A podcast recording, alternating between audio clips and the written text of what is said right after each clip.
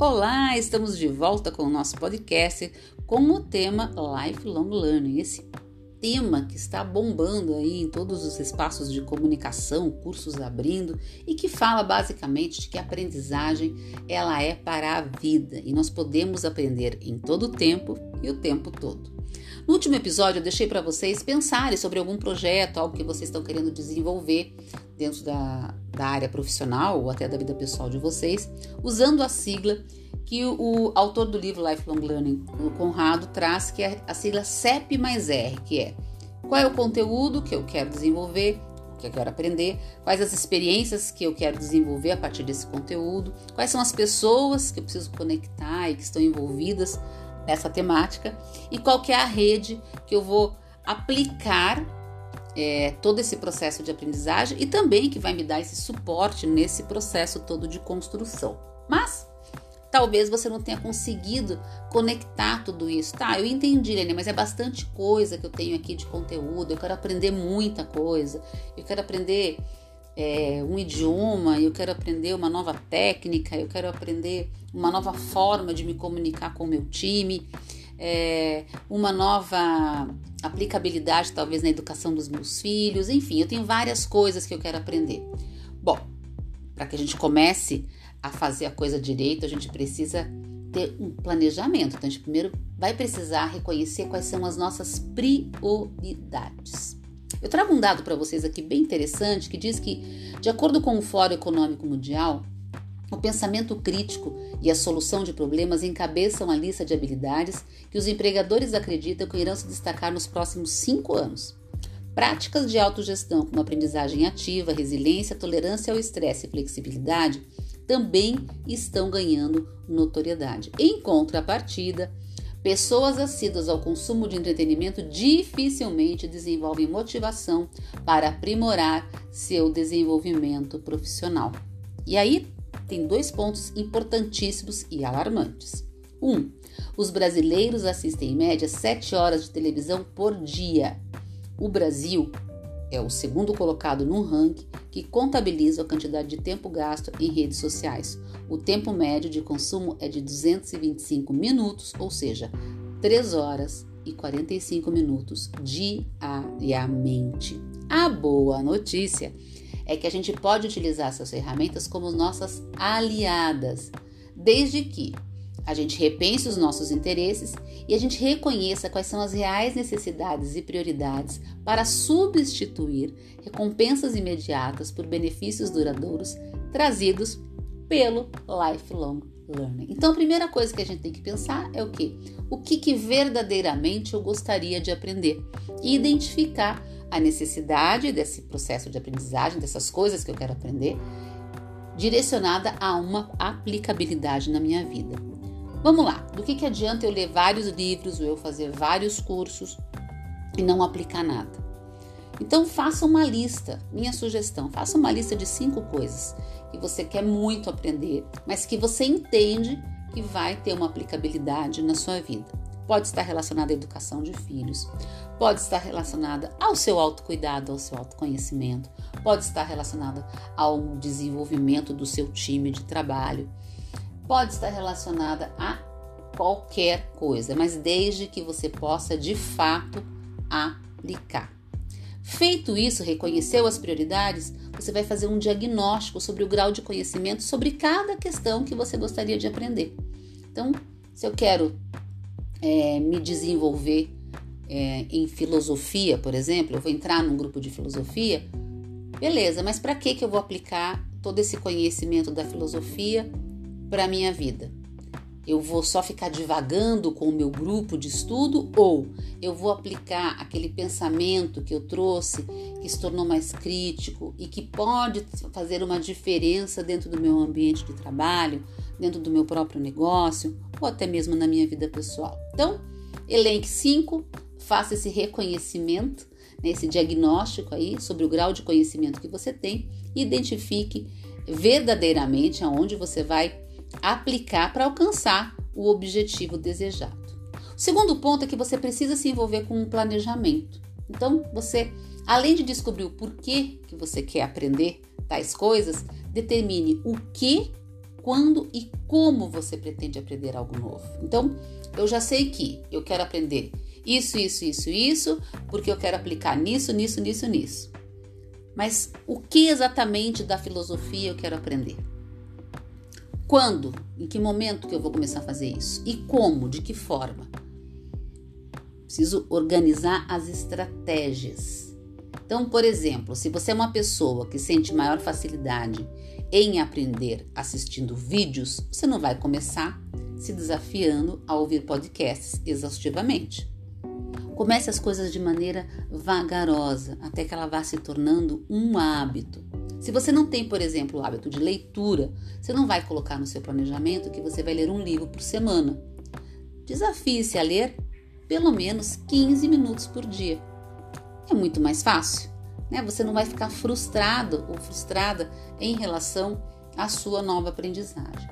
Faça um cronograma, planejamento, orientando suas tarefas cotidianas ao aprendizado.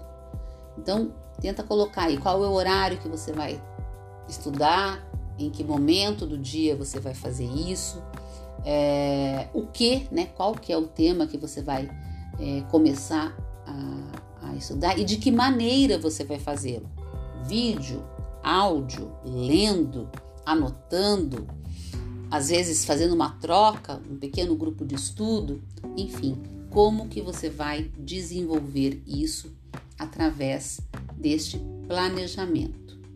Terceiro ponto é para você não tenha medo de experiências. Você pode investir em livros, cursos de qualificação, bem como se atentar às tendências do mercado e buscar constantemente por pontos de melhoria, mas não se prenda ao erro até encontrar a melhor forma de aprendizado. Às vezes a gente acha que é aquele jeito, aí você percebe que daquele jeito não está funcionando, a tua rotina não está legal, você não está conseguindo de fato aprender sobre o tema escolhido. Muda a rota né? Mas não tenha medo, se arrisca, se joga, vai tentando. É acerto e erro até você encontrar o caminho que seja mais fácil esse processo de aprendizagem. Um quarto ponto é procure resolver problemas. Busque orientar seu aprendizado às questões relacionadas ao seu dia a dia, pois aí você tende a ser mais eficiente na prática da aplicabilidade deste, deste, deste novo aprendizado. Então, ao invés de você ficar fazendo um, né, um processo aí onde você vai ficar só lendo, lendo, lendo, não troca com ninguém, não aplique em nada, não. Busque algo que você possa pensar assim: nossa, esse tema aqui eu consigo aplicar na minha vida pessoal, nessa relação com o meu cônjuge, com a minha cônjuge, na relação com os meus sócios, nas relações humanas. Traga isso para você como uma prática diária. Otimize o seu tempo. É um quinto passo. O que você faz durante o trajeto de casa para o trabalho? O que você faz quando está cozinhando? E quando você pratica alguma atividade física? A quantidade de conteúdo disponibilizado hoje online, ela permite com que a gente possa aproveitar esse tempo, por exemplo, para ouvir um podcast, mesmo que não seja o caminho, às vezes, eu não sou tão auditiva, mas se eu estou fazendo uma atividade ali, física, eu mesma faço isso. Na hora do meu treino, coloco um podcast dentro de um tema que eu estou estudando e ali eu vou fazendo atividade física e absorvendo esse conteúdo. Então, olha que interessante. Otimiza tempo. Você não precisa seguir só aquela agenda que você colocou. Vou, vou todo dia das duas às três da tarde ou das sete às nove da noite. Eu vou estudar tal tema né? No dia a dia, no carro, você escolhe elementos, formas, maneiras para poder otimizar e seguir aprendendo. Sexto ponto, compartilhe o que você aprende. Procure se relacionar com pessoas que tenham um propósito parecido com o seu.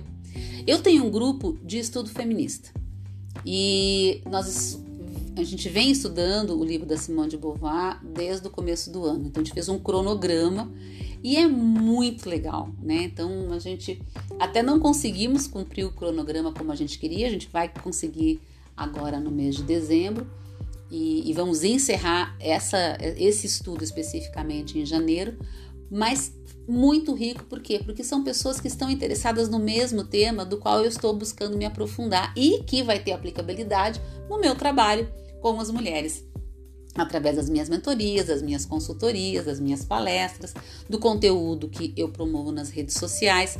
Então, tudo isso tem a ver muito com o meu desenvolvimento e o meu crescimento no tema, porque estou com um grupo compartilhando esse aprendizado. E essa troca, ela é sem dúvida alguma enriquecedora.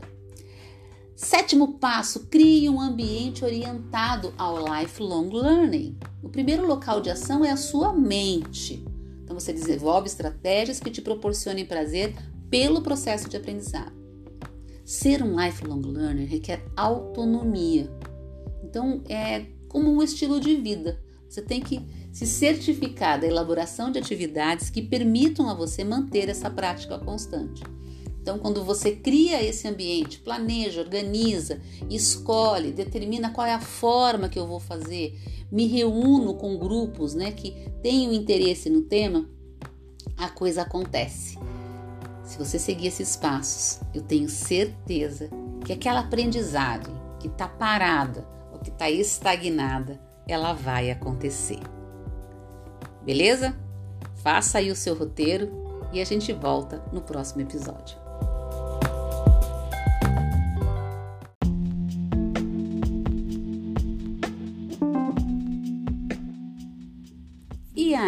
Conseguiu fazer o seu roteiro de aprendizagem, escolheu os temas que realmente fazem sentido para a sua vida profissional e pessoal? Eu espero que sim.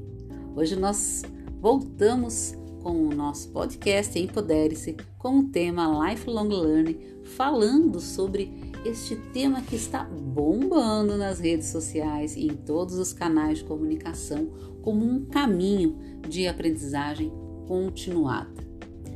Pauta de hoje são os desafios do lifelong learning. É muito provável que você conheça alguém, talvez até você mesmo, que já adiou o início de algo importante porque não tem tempo, porque não tem recursos materiais ou financeiros, ou se considera velho demais, jovem demais, talvez seja até você essa pessoa. Uma das causas para isso é que você, de fato, não incorporou o lifelong learning à sua vida. Porque a gente divide a nossa vida entre atividades cotidianas, que quando são muitas tendem a ocupar o tempo todo que a gente poderia estar dedicando aos estudos.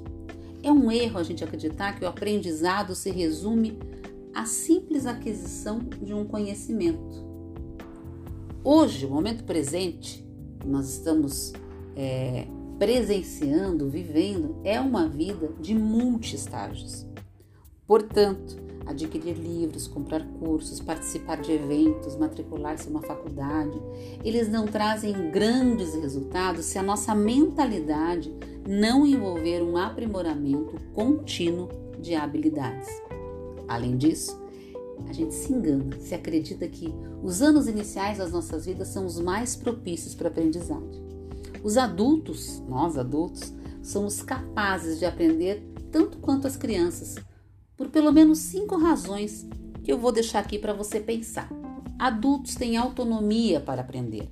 Nós somos capazes de tomar decisões sobre como, onde e se queremos ou precisamos aprender algo.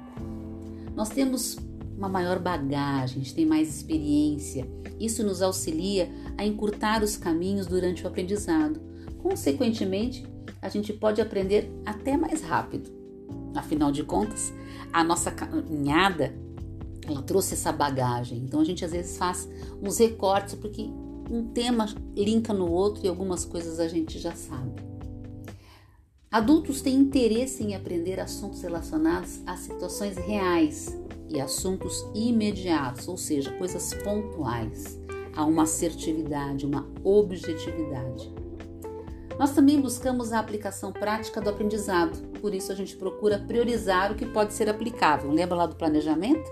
Se a gente quer aprender um monte de coisas, a gente acaba não aprendendo nada. Mas se a gente pensa na prática daquilo, a gente consegue aplicar com maior objetividade e assertividade. E por fim, nós temos mais motivação. Uma vez que somos mais velhos, também somos capazes de identificar a necessidade em aprender. Uma das coisas que eu venho fazendo é aprender inglês depois dos 50 anos. Algo que eu achei que eu não ia mais conseguir. Está no mesmo ritmo que eu gostaria? Não, não está. Mas está acontecendo, porque eu me organizei para esse momento e trouxe ele à aplicabilidade do meu dia a dia. Então, para mim era muito importante o inglês, não tanto para a conversa, para a comunicação, mas para a compreensão de coisas que eu leio, de vídeos que eu vejo, mesmo que a gente possa ter a legenda, mas aquele empoderamento sobre um idioma onde você compreende ele sem ter um suporte para te auxiliar. Então, esse foi meu objetivo principal. E agora estão vindo outros desdobramentos, mas havia uma motivação. Então, isso ajudou bastante nesse processo. Então, nós adultos somos autônomos para decidir o que queremos, como, por que e onde aprenderemos. E nem sempre a gente precisa de estímulos externos para buscar este conhecimento. À medida que a gente vai ficando mais maduro, a gente melhora as nossas condições para o aprendizado.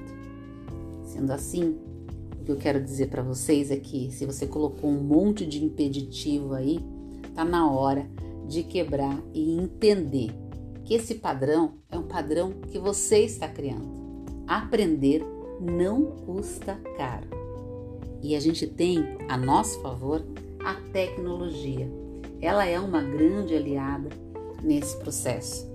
Temos as plataformas, as ferramentas, os aplicativos, o próprio YouTube, que tem um universo de coisas que a gente pode estudar, investigar.